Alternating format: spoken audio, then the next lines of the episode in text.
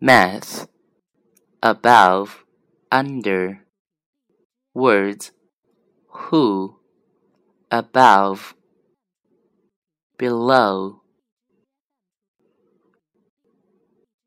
Who the one above? Who the one below?